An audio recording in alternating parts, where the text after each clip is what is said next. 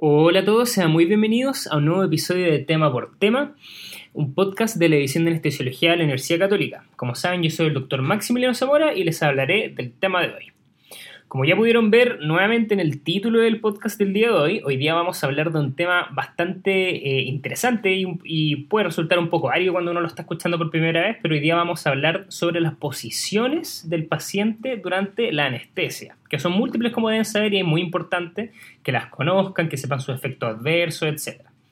Para eso, para hablar del día de hoy, tengo al doctor Diego Soto, él es residente de anestesiología de la Universidad Católica y desarrolló el podcast el día de hoy. Entonces, eso, muchas gracias Diego por acompañarnos el día de hoy. Gracias Max por invitarme a hablar de este tema tan importante que es una de nuestras responsabilidades fundamentales como anestesiólogos.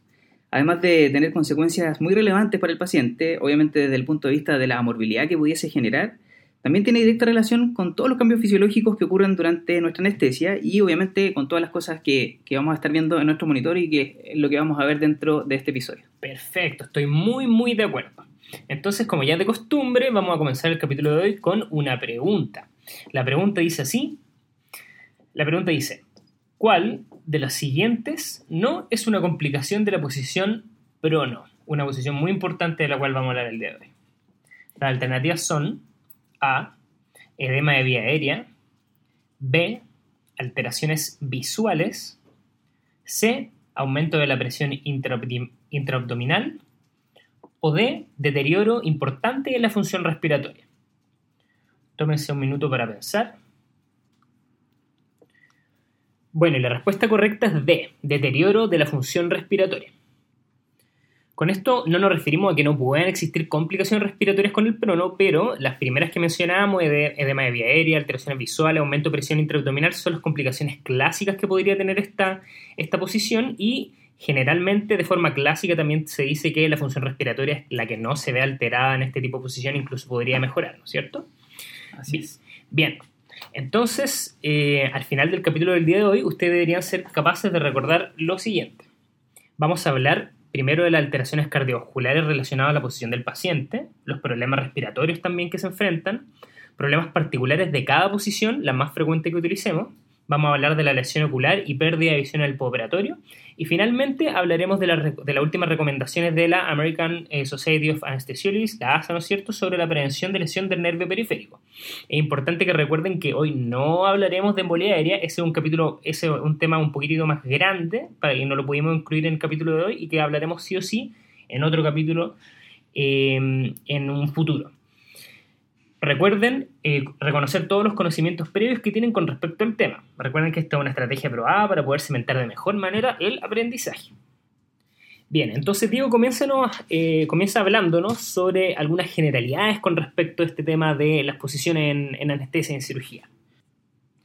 Entonces, Max, a modo de introducción, vamos a decir que el tema de las posiciones en anestesia es una responsabilidad de todo el equipo quirúrgico, no solamente cierto de los anestesiólogos, pero de todas formas somos nosotros los que estamos más en contacto con el paciente durante toda la cirugía. Por lo tanto, efectivamente, es una responsabilidad importantísima dentro de nuestro quehacer. A veces se requiere una solución intermedia entre la mejor opción para el cirujano, entre el mejor abordaje quirúrgico y finalmente cuál va a ser el bienestar del paciente, sobre todo en cirugías que son muy prolongadas, ¿cierto? Y estoy súper de acuerdo con eso. Eso tiene un poco que ver cómo ha cambiado también la práctica de estas posiciones, ¿no es cierto? Por ejemplo, antes se usaba mucho la posición silla-playa, ¿no es cierto? Ahora es poco frecuente, si bien se usa, ¿no es cierto? Cirugía de hombro, pero por las complicaciones claramente está disminuido. ¿Estás de acuerdo con eso un poco? Claro, efectivamente. Entonces muchas veces tenemos que lograr una solución intermedia dentro de lo que nosotros vamos a necesitar y el bienestar del paciente. Otra cosa es que todas las posiciones, en mayor o menor medida, tienen repercusiones fisiológicas, ¿ya? Sobre todo respiratorias y cardiovasculares, que es lo que vamos a ver a lo largo del episodio. Las lesiones de nervio periférico también representan un 22% de los, de los, reclamos, eso según las guías de la ASA, y superadas solamente por eh, los reclamos asociados a la mortalidad. O sea, muy importante, claramente. Claramente muy importante. Perfecto. Eh, del punto de vista de los mecanismos de lesión, existen diversos tipos de mecanismos, como por ejemplo mecanismos por estiramiento, por compresión, incluso por isquemia, ¿ya? Y el mayor factor de riesgo dentro de todos los mecanismos de lesión es la duración de la cirugía. Perfecto, muy importante entonces. Bien. De todas formas, aún tomando todas las precauciones, a veces pueden suceder igual estos eventos, sin ninguna explicación aparente. De todas formas, tenemos que poner nuestro máximo empeño, ¿cierto?, por eh, tener la máxima precaución para poder disminuir eh, toda la morbilidad asociada a la lesión de nervio periférico. Em, las lesiones nerviosas más frecuentes en reclamaciones cerradas de la ASA, de estos reclamos que estábamos conversando anteriormente, ¿cierto? Eh, antiguamente eran las lesiones de nervio cubital junto con las de plexo braquial, ¿ya? En tercer lugar vendrían las lesiones de médula espinal y por último las de raíces nerviosas lumbosacras. También existen recomendaciones prácticas de la ASA, que es la que vamos a evaluar eh, como parte también de este capítulo, que están actualizadas a este año, el 2018, para la prevención de neuropatías periféricas durante la cirugía. Del punto de vista de otra de las complicaciones graves que podemos tener, la pérdida de visión postoperatoria es una complicación rara, pero es muy devastadora y está relacionada con, por ejemplo, la posición en prono y otras causas multifactoriales, algunas de ellas no muy bien comprendidas. estoy súper de acuerdo con eso que dijiste, que esto claramente quizás no es eh, uno de los indicadores más importantes de la porque no es tan frecuente, ¿no es cierto? Pero si ocurre claramente es un fracaso de la anestesia o de la posición en general, ¿no es cierto? Efectivamente. Es súper. Bueno, otras cosas que también tenemos que tener en cuenta es, por ejemplo, la anestesia fuera de pabellón, que representa un desafío en este ámbito, ya que no vamos a contar con todas las comodidades y, todas las cosas que contamos en pabellón como para poder prevenir estas lesiones por nervio periférico.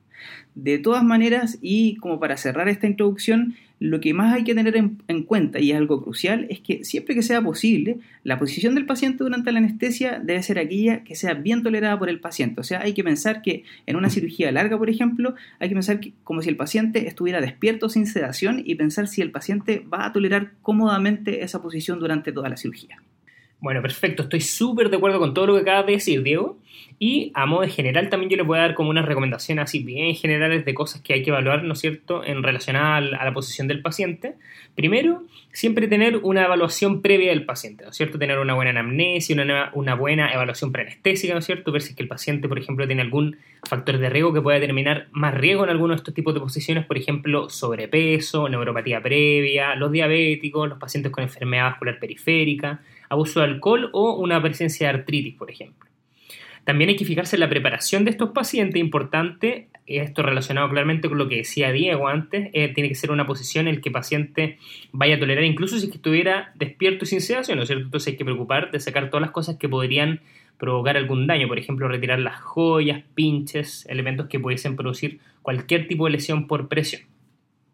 También esto también puede ser un poco general, pero siempre es importante recordar proteger los puntos de apoyo, ¿no es cierto? Sobre todo a todo nivel de extremidad y articulaciones. Por ejemplo, el codo uno que clásicamente se puede lesionar, incluyendo la región sacra, muy importante en adultos mayores sobre todo, y la columna, ¿no es cierto? Evitar el contacto de la piel con cualquier objeto que puede dejar una marca, por ejemplo, el cable del oxímetro de pulso, esto es especialmente importante en cirugía larga, ¿no es cierto? Donde nosotros nos estamos preocupando de, de moverlo cada cierto tiempo, la bajada de suero, etcétera. La cabeza, y esto es bien importante, sobre todo en, neurocirugía que hacer esto, la cabeza, que habitualmente nos piden mover la cabeza hacia un lado u otro, ¿no es cierto? La cabeza idealmente tiene que estar en línea media, sin flexión o extensión importante, ¿no es cierto? Los ojos deben estar cerrados, como lo hacemos siempre, sin presión externa. Debemos dejar siempre, y esto es un dato muy muy relevante que hay que recordarse en toda la cirugía, dejar libre la fosa poplitea. Esto con un rollo que es justo cefálico a esta zona, ¿no es cierto? Esto permite evitar la compresión y permite también una leve flexión de la pierna que disminuye la tracción sobre el nervio ciático, ¿no es cierto? Claro, efectivamente, para que el paciente no vaya a presentar un dolor lumbar, ¿cierto? Posterior a la cirugía. Justamente eso, ¿cierto? Y bueno, lo último que es súper importante, y esto la verdad es que se ve un poco más con la experiencia el día a día cuando uno va haciendo más cirugía, es prever finalmente la posición y los riesgos asociados de esta posición y para cada tipo de cirugía, ¿no es cierto? Por ejemplo, tenemos que saber que en la cirugía ginecológica, ¿no es cierto?, podemos tener tren, eh, posición de tren, Delenburgo tren extremos que se llegan, ¿no es cierto? Con importantes repercusiones respiratorias, cardiovasculares, etcétera. Por ejemplo, también podemos tener lo mismo en la cirugía de colon laparoscópica, y eso es algo que tenemos que ir evaluando caso a caso, y la verdad es que se va viendo un poco con la experiencia. Bien, y después de esa introducción, entonces Diego nos va a partir hablando con una de las cosas que ya habíamos mencionado de forma eh, superficial, ¿no es cierto? Que es de lo más importante, que son las alteraciones cardiovasculares con las posiciones, ¿no es cierto? Bueno, a modo general, del punto de vista cardiovascular, en condiciones normales, ¿cierto? En decúbito supino, aumenta el retorno venoso al corazón por redistribución de sangre desde las extremidades inferiores, ¿cierto? Por lo que eh, se eleva la precarga, el volumen sistólico y también el gasto cardíaco. Esto claro, lleva secundariamente, obviamente, al aumento de la presión arterial y esto activa el reflejo baroreceptor manteniendo la presión arterial normal.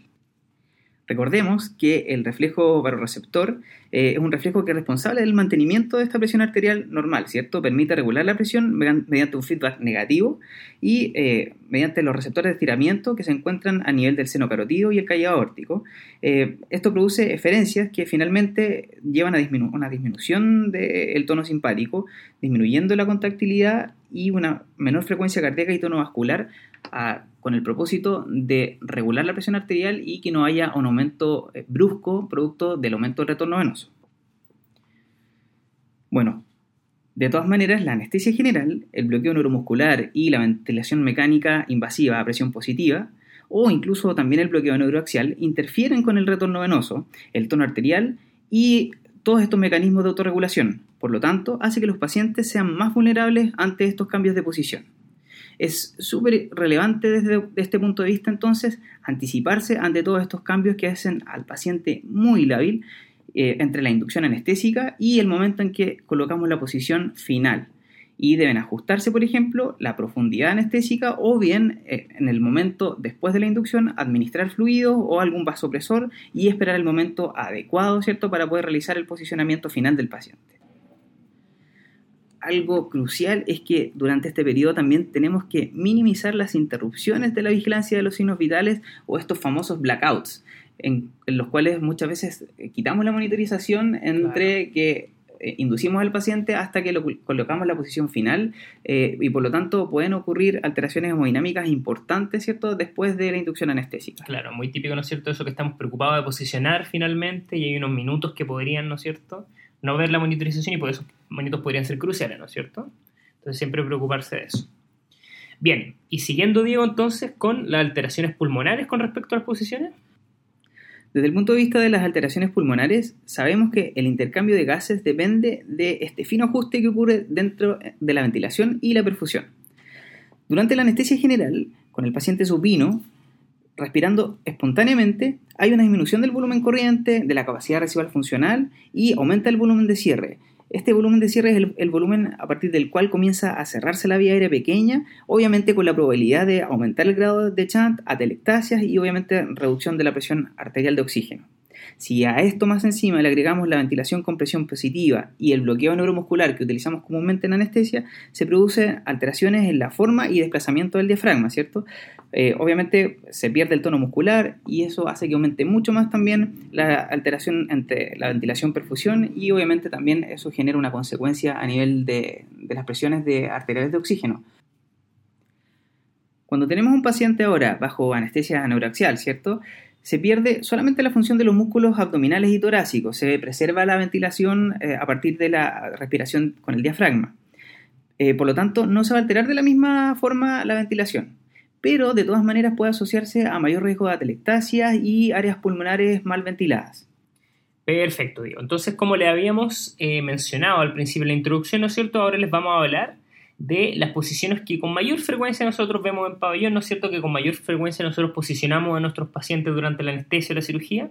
Y la primera es la, lejos la más frecuente, ¿no es cierto? Que es la posición del decúbito supino y todas sus variantes, ¿no es cierto? No sé, Diego, ¿qué nos puedes decir de esas posiciones? Así es, Max. Mira, el decúbito supino, bueno, es la posición que utilizamos más habitualmente, con mayor frecuencia, y como les decía anteriormente, es la que se preserva de mejor manera la reserva hemodinámica, ¿cierto? Porque tenemos un adecuado retorno venoso. Sin embargo, igual hay que tener precauciones en algunos pacientes, como por ejemplo los pacientes eh, que son obesos, por ejemplo, o que tienen un aumento muy importante de la presión intraabdominal, porque obviamente esto puede comprometer el retorno venoso si es que se ponen en esta posición supina. Eh, pacientes, por ejemplo, eh, con tumores intraabdominales, las pacientes embarazadas, que tenemos muy frecuente la compresión, ¿cierto?, aortocava, y pacientes que tienen asitis. Obviamente, dado que la anestesia reduce los mecanismos de compensación hemodinámica, como habíamos mencionado anteriormente, hay que tener mucho ojo, porque, eh, por ejemplo, al cambiar hacia Fowler o al revés, a poner en posición de Trendelenburg, puede provocar cambios cardiovasculares de mucha importancia. Desde el punto de vista de la posición de los brazos, la idea es que, bueno, dependiendo del tipo de la cirugía, pueden ir en abducción o bien cerrados, dispuestos a lo largo del cuerpo. Al abducir los brazos no se debe sobrepasar más de 90 grados de angulación para reducir el estiramiento del plexo braquial. Eso hay que tenerlo muy en cuenta. Eh, la mano y el antebrazo, eh, la idea es que se coloque en supinación o en posición neutra, ¿cierto? Con la palma hacia el cuerpo para evitar esto muy frecuente que ocurre eh, con, con, esta posición es que se puede comprimir el surco espiral del húmero y por donde transcurre el nervio cubital, ¿cierto? Que es una lesión que se puede producir en forma muy frecuente. Cuando los brazos van cerrados, se suelen mantener sujetos con una sábana que pasa por debajo del cuerpo y luego por encima del brazo posteriormente metiéndose por debajo del tronco, ¿ya? que es algo que frecuentemente hacemos como para dejar los brazos en una posición fija. Si la cirugía no precisa acceso al tórax o, el abdomen, como por ejemplo las cirugías de otorrino, pueden emplearse soportes curvos. ¿ya? Perfecto. Em, los brazos siempre tienen que ir, ojalá, en una posición neutra donde se cubren los codos y obviamente todos los, puntos de apoyo, las vías venosas, las llaves de cierre, ya que aunque eh, son elementos pequeños pueden producir compresión y pueden producir lesiones en la piel, que es algo muy frecuente, sobre todo en pacientes eh, lábiles, como por ejemplo los adultos mayores, es típico que se lesionen en estas partes. Perfecto, estoy súper de acuerdo y volver a repetir lo que tú ya habías mencionado, digo que claramente tenemos que siempre posicionar los brazos de estos pacientes, pensar en una posición que uno podría aguantar despierto un par de horas, ¿no es cierto? Em, eso puede ayudarnos mucho a pensar de esa forma para saber qué tipo de posición podría finalmente dañar em, alguna parte de los brazos del paciente o alguna zona eh, relacionada con, con lo que hemos hablado ahora. Bueno, una de las variantes importantes y que tenemos que conocer por sus importantes efectos relacionados a la anestesia es la posición de silla de playa. ¿ya? En general la posición de silla de playa eh, ha caído un poco en desuso en el último tiempo eh, en relación a los efectos hemodinámicos importantes que se pueden producir. Ya y efectos neurológicos también, ¿no es cierto? Que han habido incluso en el último tiempo. Efectivamente. Bueno, en esta posición el paciente va como lo dice el nombre, ¿cierto? Semisentado, con las caderas y las rodillas flexionadas. Esto obviamente eh, reduce un poco la tensión sobre la espalda, sobre las caderas y las rodillas del paciente, por lo tanto es un poco mejor tolerada en cirugías largas. Las caderas en general eh, van sobre la bisagra de la mesa quirúrgica y se ajusta el respaldo y las pierneras con cierto grado de inclinación, haciendo que el paciente efectivamente parezca cierto sentado sobre, sobre una silla. Cuando mm, las piernas en esta posición van sobre la altura del corazón, se facilita el drenaje venoso desde las extremidades inferiores y además disminuye la tensión sobre el abdomen, facilitando el cierre de las incisiones de la parotomía. Cuando se utiliza, que en general una de las, de las, cirugías frecuentes en donde se utiliza esta posición es la cirugía de hombro y se ha asociado a lesiones neurológicas como por ejemplo neuropraxia a nivel cervical, además de episodios importantes de bradicardia con hipotensión cuando se utiliza esta posición. Es muy relevante eso que mencionaste recién, Diego, ¿no es cierto? Y con eso nos llamamos, eh, el conocido, ¿no es cierto?, reflejo llamado Bessel-Yarich, ¿no es cierto?, de cámara vacía. Y esto claramente es por disminución del retorno venoso, ¿no es cierto?, que activa receptores en la pared del ventrículo izquierdo, ¿no es cierto?, que causa finalmente esto.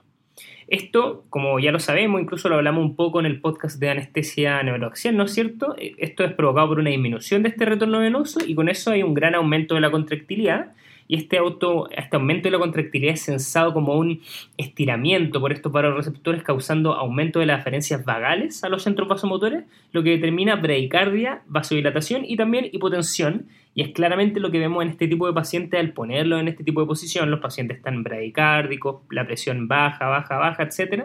Y esto, cuando lo asociamos, como tú muy bien dijiste, por ejemplo, a un bloqueo que tenga adrenalina, alguno cierto vaso, algún, algún medicamento que determine un aumento de la contractilidad, por ejemplo, el ventrículo izquierdo potencia claramente esto y por eso es que claramente esto se ha relacionado de forma un poco histórica quizás con esta posición más el bloqueo interescalénico con epinefrina.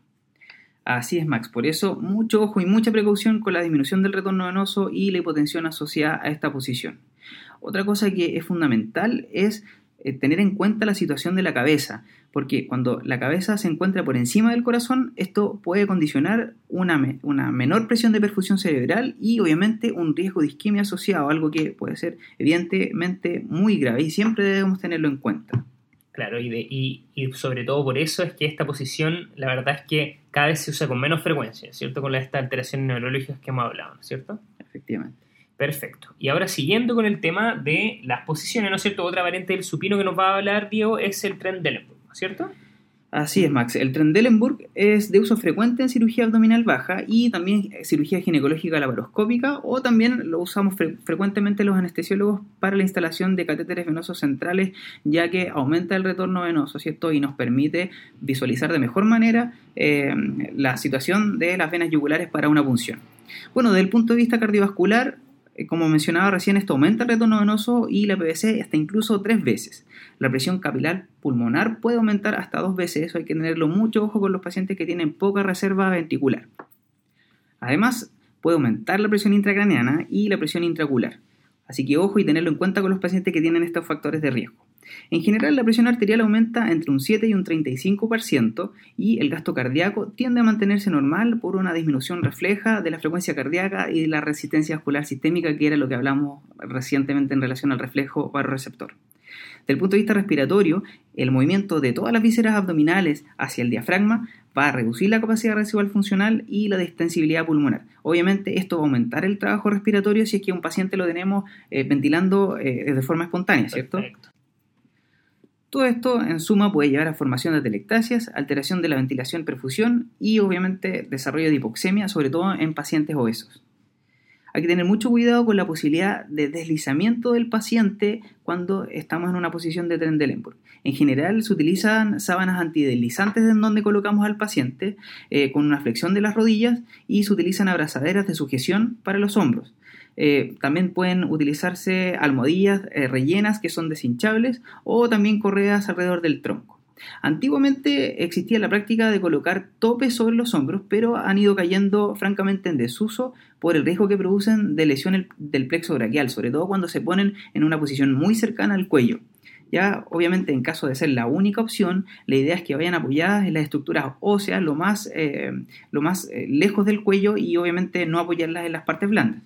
También se han descrito lesiones con las almohadillas deshinchables, eh, con la posición de Dellenburg asociada cuando se eh, produce una abducción del brazo. Estas almohadillas pueden realizar una compresión ¿cierto? de la cara externa del brazo y generar eh, lesión de nervio periférico.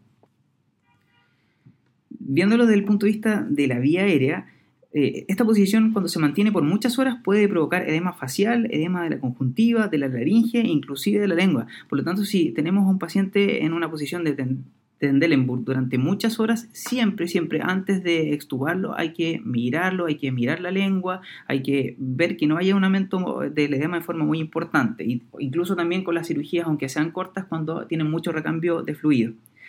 El estómago muchas veces también queda por encima de la glotis, aumentando el riesgo de aspiración de contenido gástrico. Por lo que en general, cuando vamos a una cirugía eh, con el paciente en esta posición, generalmente siempre se aconseja el uso de tubos orotraqueales y no de máscara laringe. Claro, sobre todo cuando va a ser tan muy extremo, ¿no es cierto? Efectivamente. Y siempre tener en cuenta, al poner la posición, eh, que el ascenso del diafragma puede hacer que el tubo orotraqueal se desplace quedando monobranquial, que es lo que se explicaba también en otro de los podcasts cuando hablábamos, ¿cierto?, de la, de la laparoscopia. Eh, esto puede ser obviamente exacerbado si es que hay un neumoperitoneo.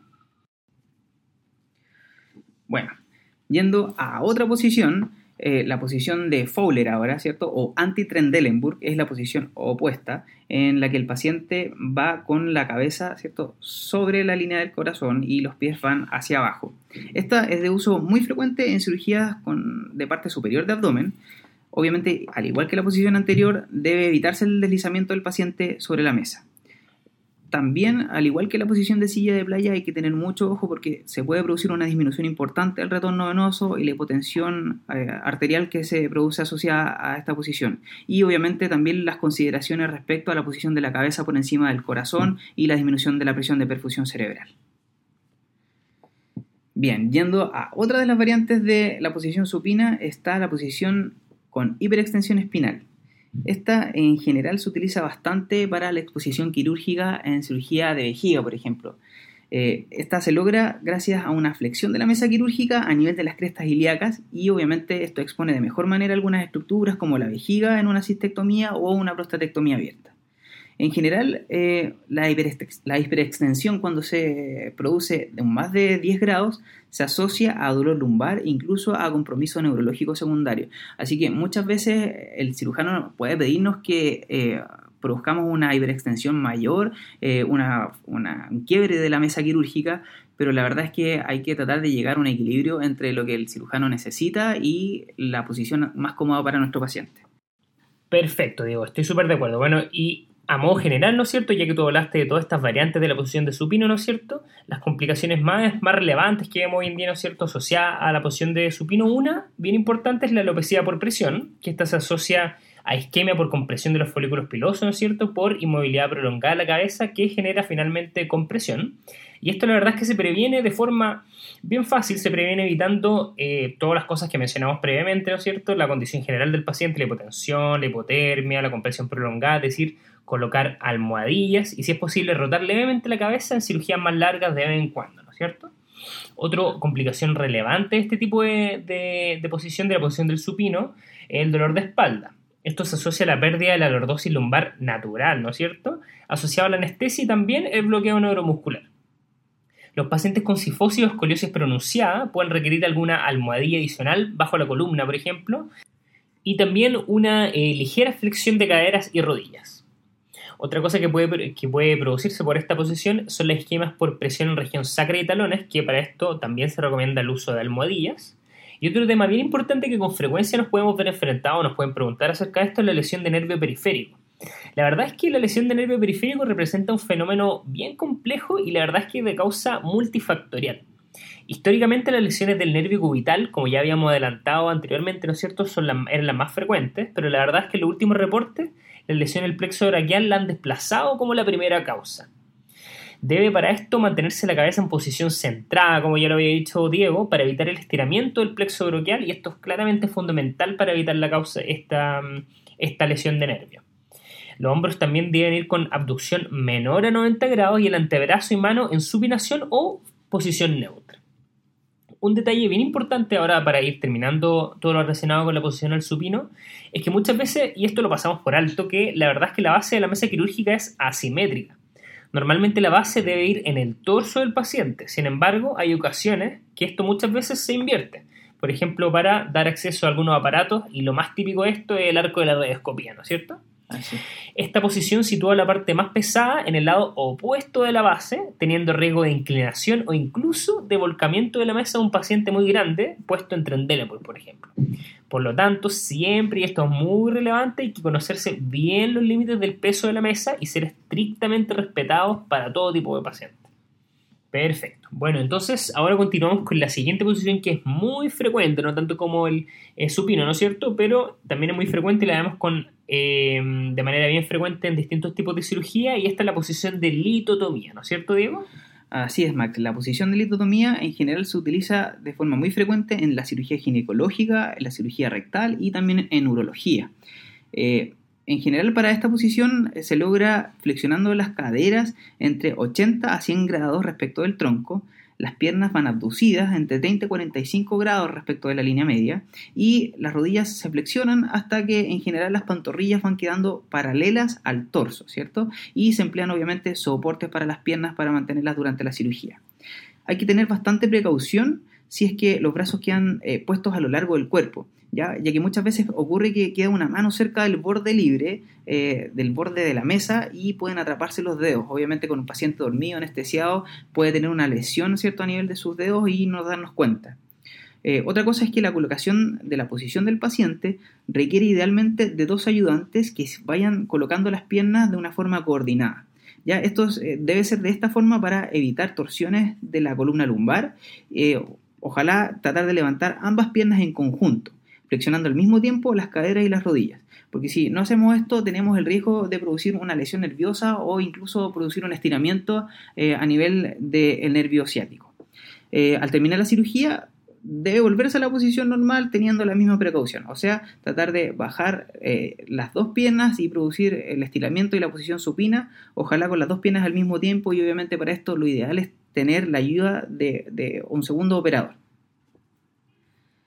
Bien, ahora en los cambios fisiológicos relacionados a la posición de litotomía, al elevar las piernas va a aumentar obviamente el retorno venoso a un aumento transitorio de la presión venosa central y del gasto cardíaco.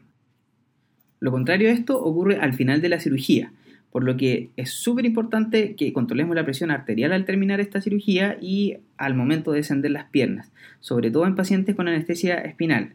¿Cierto? Sabemos que pueden sufrir una hipotensión brusca eh, posterior al término de la cirugía, por lo tanto se aconseja siempre medir la presión al menos dos veces consecutivas después del retorno a la posición supino en estos pacientes.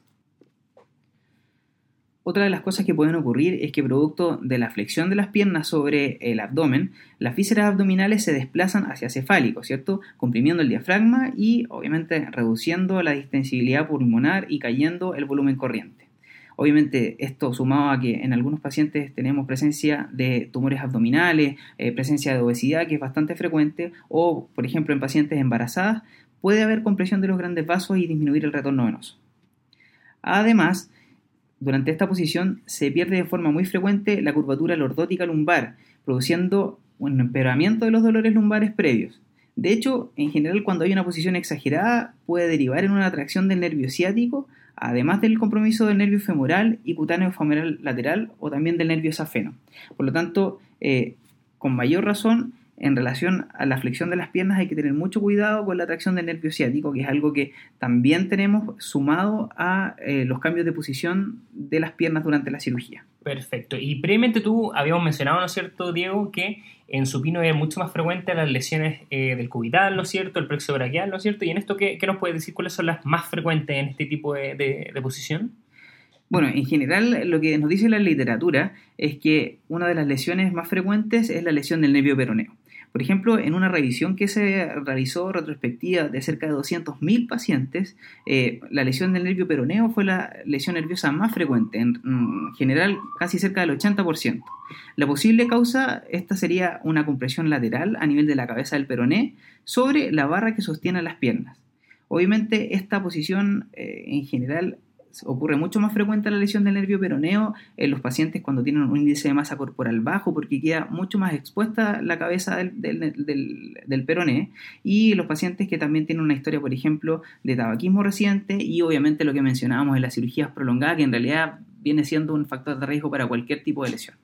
Perfecto, Diego. Bueno, y para terminar con eh, la posición de litotomía, ¿no es cierto? Un, un, evento adverso que si bien no es tan frecuente que puede pasar en esta posición, pero sí puede llegar a ser muy grave, ¿no es cierto? El síndrome compartimental de extremidades inferiores, ¿no es cierto? Como dije, está en una posición rara que em, se produce por un incremento de presiones de los compartimentos de las expresiones de, de, de los compartimentos de la extremidad inferiores asociado a una menor presión de perfusión en la extremidad elevada, lo que lleva a un círculo vicioso de isquemia, edema, mayor isquemia y finalmente rhabdomiolisis.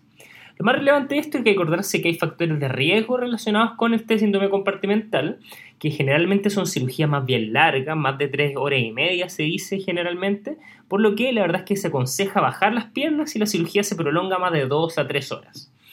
Los eh, índices de masa corporal que son elevados, la anemia, enfermedad vascular periférica, hipotensión y gasto cardíaco bajo también son otros factores de riesgo asociados a este síndrome compartimental. Perfecto. Y siguiendo con otro tipo de posición totalmente distinta, ¿no es cierto? Ahora les vamos a hablar del decúbito lateral, ¿no es cierto? Así es, Max. El decúbito lateral en general se emplea bastante frecuente en la cirugía de tórax para visualizar estructuras retroperitoneales o también en cirugía de cadera. En general, el paciente descansa sobre el lado no intervenido y se mantiene en equilibrio mediante un soporte anterior y posterior o también mediante el uso de sábanas. Eh, también puede utilizarse el uso de una colchoneta eh, rellena deshinchable, que es bien frecuente en las cirugías de tórax. Eh, en general, la pierna inferior va flectada, los brazos van por delante del paciente y el brazo inferior descansa normalmente sobre un soporte de brazos o una tabla con almohadillas, quedando perpendicular al tronco y el codo en semiflexión. Un elemento muy relevante es tratar de evitar la compresión neurovascular del brazo que va en la posición inferior idealmente no debe abducirse a más de 90 grados, y lo igual que mencionábamos en las otras posiciones, y evitar que quede en declive por encima del plano del hombro. Normalmente se coloca algún rodillo o rollo axilar bajo el paciente entre la pared torácica y la mesa, idealmente un poco más caudal hacia la, hacia la axila, a fin de evitar la compresión de las estructuras axilares. Puede también colocarse eh, un oxímetro de pulso en el brazo en declive para ir chequeando frecuentemente la ausencia de compresión. Al momento de posicionar al paciente en decúbito lateral se requiere colaboración ojalá de varias personas, obviamente para prevenir eventuales lesiones y siempre la cabeza del paciente debe mantenerse en una posición neutra, evitando la rotación externa eh, de forma muy excesiva, obviamente para evitar las lesiones por estiramiento excesivo del plexo brachial. También se requiere en general un soporte adicional para la cabeza. Recordemos que en supino la cabeza normalmente la posicionamos con una almohadilla, pero en decúbito lateral queda mucho más alta, sobre todo si colocamos este rollo axilar, por lo tanto requerimos un soporte adicional que tenemos que tenerlo preparado con anterioridad.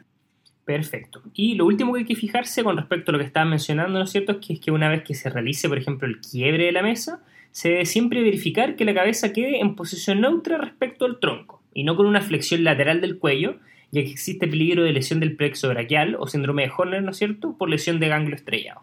Bueno, y para terminar con esta posición, Diego, háblanos de las posibles complicaciones más frecuentes que puede tener. Bueno, algo que hay que tener muy en cuenta es la posición final de la cabeza del paciente para tratar de evitar compresión de la oreja que va en la posición inferior y obviamente evitar la compresión ocular. Eh, a nivel pulmonar en general aumenta bastante la relación ventilación-perfusión en el pulmón en declive. Obviamente eh, esto produce compresión por el diafragma que asciende y además por el, el, mediastino que se desplaza hacia inferior por la gravedad. Y el pulmón superior en general es menor ventilado pero recibe la menor cantidad de flujo sanguíneo. En la cirugía de tórax normalmente se colapsa el pulmón que no está en declive, pasando la ventilación al otro pulmón. Esto, sumando la distensibilidad disminuida de la posición, puede requerir ventilación a presiones más altas y obviamente si eh, a esto le sumamos que muchas veces requerimos eh, inclinación de la cabeza, empeora más la función pulmonar. En ocasiones se requiere la flexión para separar las costillas o mejorar la exposición del retroperitoneo. Eh, en estos casos, el punto en que se flexiona la mesa, lo ideal es que quede bajo la cresta ilíaca y no en el flanco o bajo la parrilla costal, obviamente para disminuir la compresión pulmonar, ya que obviamente esto puede alterar más la función respiratoria del paciente y la idea es que esta posición lateral flexionada se use exclusivamente cuando se precisa la exposición quirúrgica. Bueno, Max, ahora vamos a hablar de otra posición que en realidad es bastante similar a la posición de silla de playa, que es la posición sentada, que la verdad es que ha caído bastante en desuso eh, cada vez más debido al riesgo frecuente que se produce de embolía gaseosa o embolía paradójica. ¿ya? Eh, en general esta eh, posición se utiliza bastante para cirugías de columna cervical y también cirugías de fosa posterior. Lo más importante desde el punto de vista de esta posición es que primero que todo se asocia de forma muy importante a efectos hemodinámicos muy marcados por el descenso en el retorno venoso. Otra cosa importante es que hay que tener mucho cuidado con la flexión de la columna cervical y lo ideal es tratar de mantener al menos una distancia de dos dedos en general se recomienda entre la mandíbula y el esternón para evitar esta flexión excesiva. Por último, apoyar los brazos cuidadosamente para evitar la extensión de los músculos cervicales y no producir lesión del plexo brachial. Y también eh, tener en cuenta siempre la altura de la cabeza y controlar cuidadosamente la presión arterial para evitar disminuir la presión de perfusión cerebral, que es algo que ya mencionábamos en la posición de silla de playa. Bien, perfecto, Diego. Y para ir terminando, esta es la última posición en general de la que vamos a hablar y la dejamos para el último porque uno, es una de las más relevantes, ¿no es cierto? Porque tiene harto efecto adverso reconocido, ¿no es cierto? Tiene una fisiología que es bastante este, interesante y especial y aparte tiene que ver con la primera pregunta que le hablamos en eh, al inicio de este capítulo, ¿no es cierto? Entonces ahora, para terminar, vamos a hablar del decúbito prono, ¿no es cierto? Así es, Max. Bueno, el decúbito prono es frecuentemente utilizada para neurocirugía, para el abordaje posterior de columna y también para la cirugía de la región glútea, perirrectal y también algunas cirugías de las extremidades inferiores. Bueno, en general se puede utilizar tanto con el paciente despierto y sedado o también bajo anestesia general. Siempre deben cubrirse las piernas, las caderas, idealmente tener cuidado con las rodillas, que es un punto de apoyo importante, y obviamente la cabeza debe eh, quedar eh, mirando en general hacia abajo o muchas veces también se puede dejar rotada hacia un lado.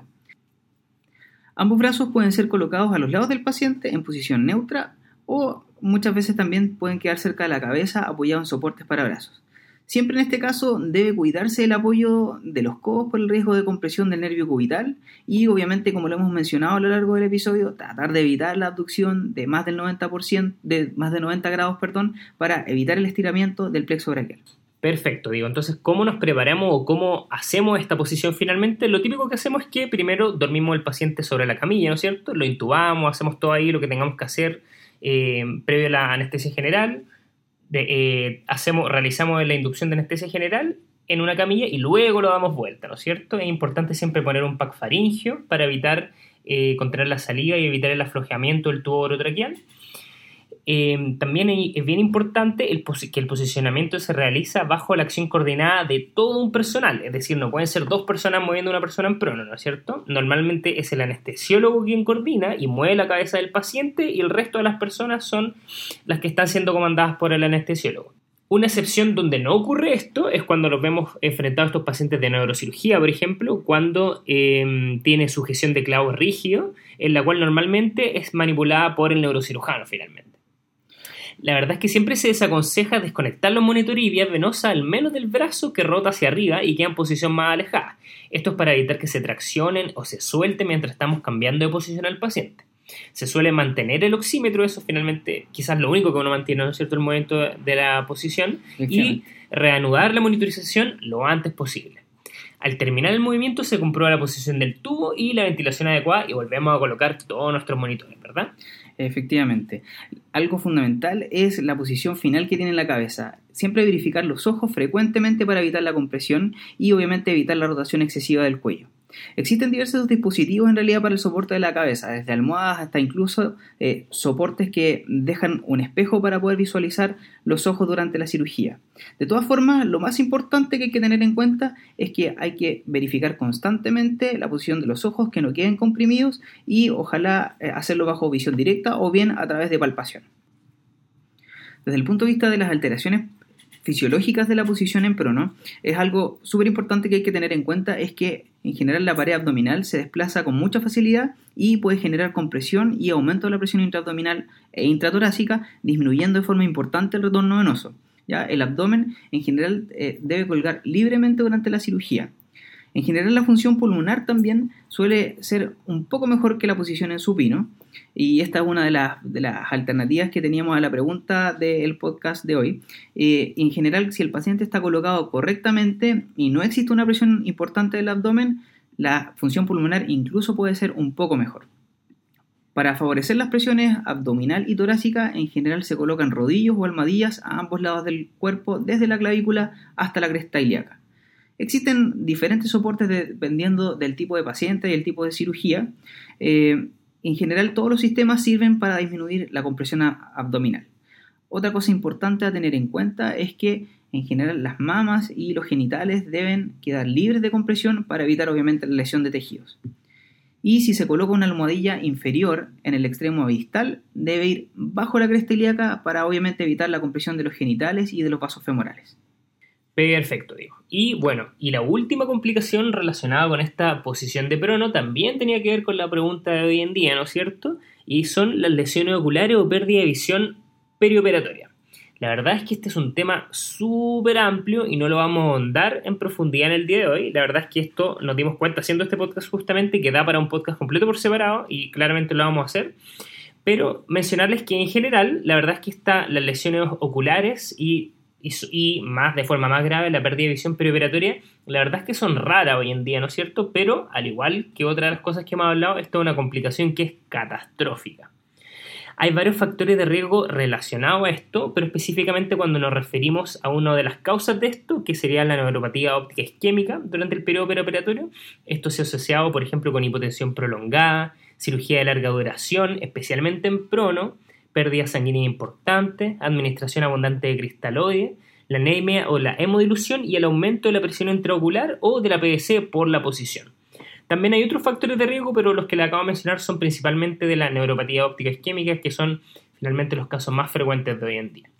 Y bueno, entonces, eh, para ir finalizando, y esto ya es lo último que le hablamos el día de hoy, Hoy día le, hemos hablado de hartas cosas, ¿no es cierto?, de los cambios fisiológicos relacionados con las posiciones más frecuentes que hacemos en anestesia y en cirugía, ¿no es cierto? Le hemos hablado de las complicaciones y una de las complicaciones importantes que le hemos hablado son las lesiones de nervio periférico, ¿no es cierto? La verdad es que son hartas cosas las que le mencionamos hoy, pero a todo esto y como siempre la ASA tiene unas recomendaciones para esto, las últimas son actualizadas el 2018, ¿no es cierto, Diego? Efectivamente, Max. Y en general lo que hacen estas recomendaciones es tratar de hacer una guía general para prevenir la neuropatía periférica. En relación a esto, la ASA recomienda siempre evaluar bien a nuestros pacientes y hacer una adecuada evaluación preanestésica buscando factores de riesgo.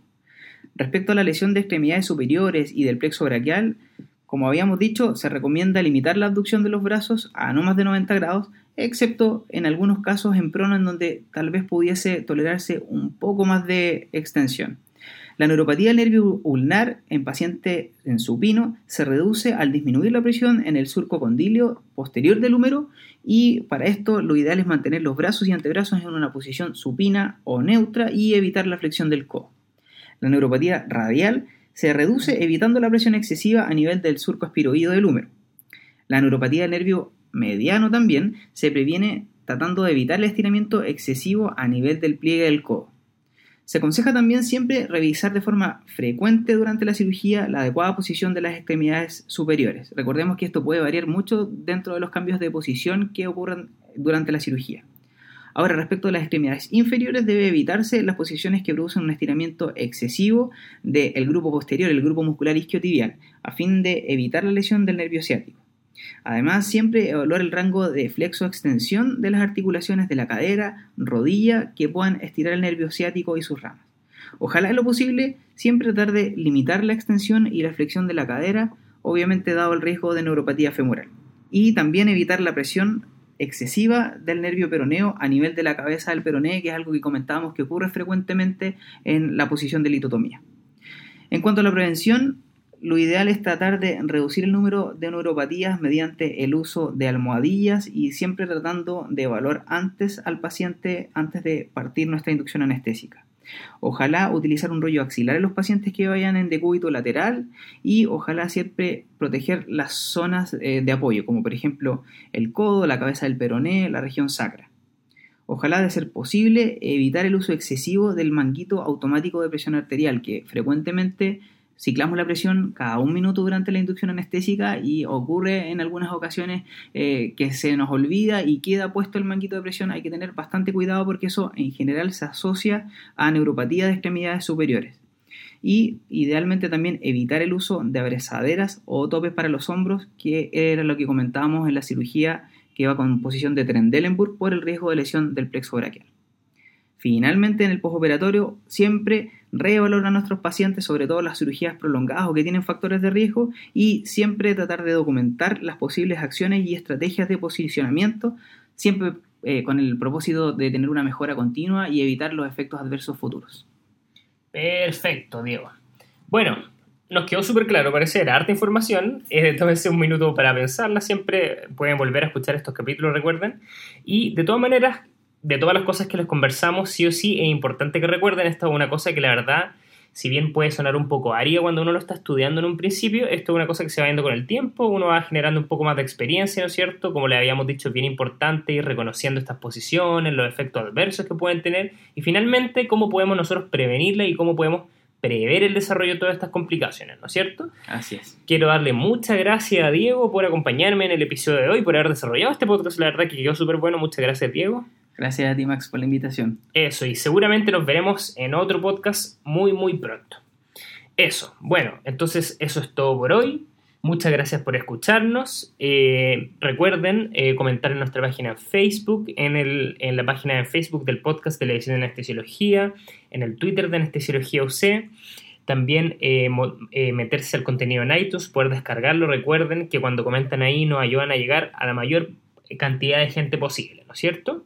Como siempre, me pueden contactar a mí a mi mail, que es mszamora.uc.cl o a través de los comentarios de la página de iTunes. Ustedes saben que yo siempre respondo súper, súper, súper rápido. Bueno, eso sería todo entonces. Yo soy, como saben, el doctor Maximiliano Zamora y en nombre de todo el equipo del podcast de la edición de anestesiología de la Universidad Católica, les quiero dar muchas gracias por escucharnos y que tengan una muy, muy buena semana. Chao. Chao.